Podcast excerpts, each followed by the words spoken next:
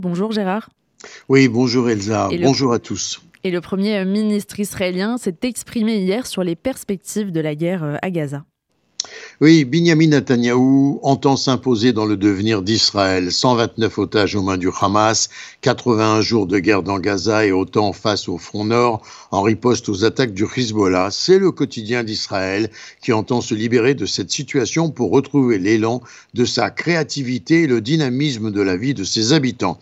Personne ne doit s'y tromper, l'armée est mobilisée, la population se tient derrière elle pour la soutenir dans sa détermination à secouer la réalité étroite d'aujourd'hui pour retrouver une géographie d'Israël restituée libre et un imaginaire de nouveau orienté vers des perspectives positives. Le Premier ministre Benjamin Netanyahu s'est rendu à Gaza et c'est bien ce message qu'à sa façon il a voulu transmettre, celui que l'armée attendait, semble-t-il, après le sacrifice de leur vie par de nombreux soldats, 158 soldats israéliens ont été tués dans la bande de Gaza ce jour pour libérer Israël de la menace du Hamas. Benjamin Netanyahu a affirmé sur le terrain, en tête à tête avec les officiers, les combats vont s'intensifier dans les jours à venir jusqu'à la capitulation du Hamas et ce sera un combat long des propos qui traduisent également une préoccupation électorale, celle de réaffirmer qu'il reste le maître à bord et entend continuer à conduire le pays, court-circuitant l'autorité du cabinet de guerre en s'offrant ainsi en complice des soldats en première ligne. Par ailleurs, un haut commandant iranien a été éliminé à Damas et l'Iran euh, accuse Israël.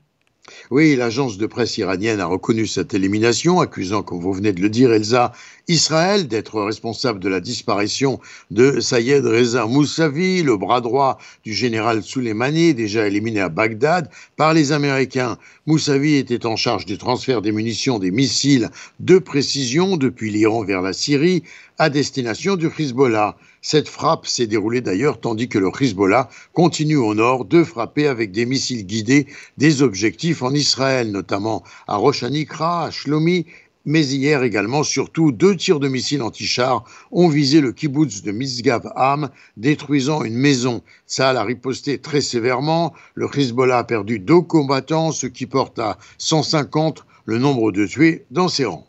Et dans la bande de Gaza, euh, côté sud, cette fois, les frappes de Tsahal connaissent une intensification. Oui, l'aviation, l'infanterie et les forces maritimes coopèrent, Elsa, pour réduire les poches terroristes dans le centre de l'enclave, notamment du côté de Dir el-Balar. Des dizaines de terroristes ont été éliminés hier. L'armée intervient également autour de Khan Younes, dans le sud de la bande de Gaza. Des, médias, des médias pardon, gazaouis évoquaient hier l'avancée de l'infanterie israélienne dans Khan Younes avec objectif de parvenir à capturer dans les souterrains transformés en bunkers les dirigeants du Hamas et au premier rang Yehia Sinouar. Et enfin, euh, le Hamas rejette la proposition égyptienne de mettre fin à son contrôle de Gaza, de libérer les otages et en échange de l'arrêt euh, total des hostilités.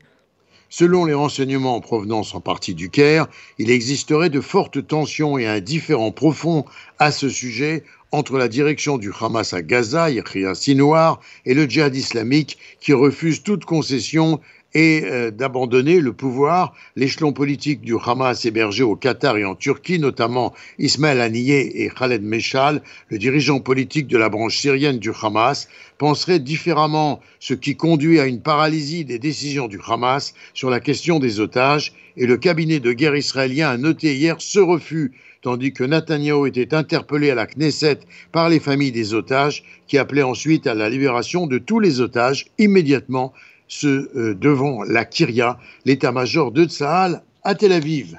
Gérard Benamou en direct de Tel Aviv pour RCJ.